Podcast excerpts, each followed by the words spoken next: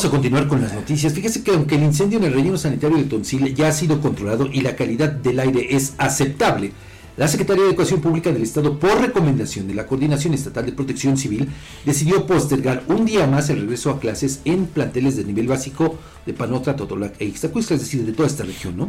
Desde el pasado lunes hay que recordar cuando inició el siniestro en ese tiradero ubicado en el municipio de Panotra, el gobierno del estado decidió cancelar las actividades escolares para reanudarlas este miércoles, hoy. Sin embargo, como el fuego no ha sido sofocado, sino controlado, se determinó que alumnos, directivos y docentes regresen a sus labores hasta mañana. Pero bueno, pues ya prácticamente nada más van a ir al convivio de, fin de año y se van de vacaciones. De vacaciones.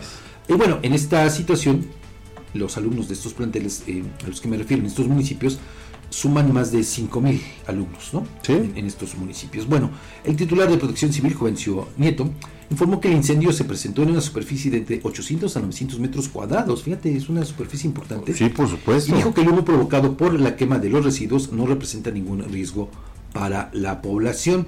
El encargado de despacho de la Secretaría del Medio Ambiente de Tlaxcala, Pedro Aquino Alvarado, informó que de acuerdo con los reportes de la estación de monitoreo de la calidad del aire, las condiciones son aceptables pues se encuentran por debajo de los límites máximos permisibles. Sin embargo, advirtió que la dirección del viento es un factor determinante para que las emisiones sean percibidas con mayor alcance en la zona, allá por Panotla, y debido a las festividades del 12 de diciembre, la pirotecnia quemada libera monóxido de carbono y partículas suspendidas que pueden tardar varios días en disiparse y afectar principalmente a quienes habitan en los municipios de Panotla, Iztacuistla, Santana Nopalucan y San Damián Texorco. Pero fíjense, aquí me llama la atención, eh, digo, pues para eso tienen estos equipos, ¿verdad? de monitoreo para la calidad del aire, pero sí me llama mucha atención que digan que la calidad es aceptable, sobre todo tomando en cuenta, Edgar, la cantidad de desechos, de residuos, sobre todo del plástico, que genera muchas partículas.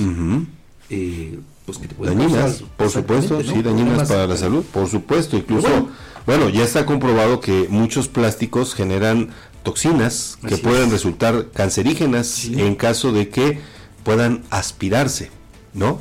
Entonces,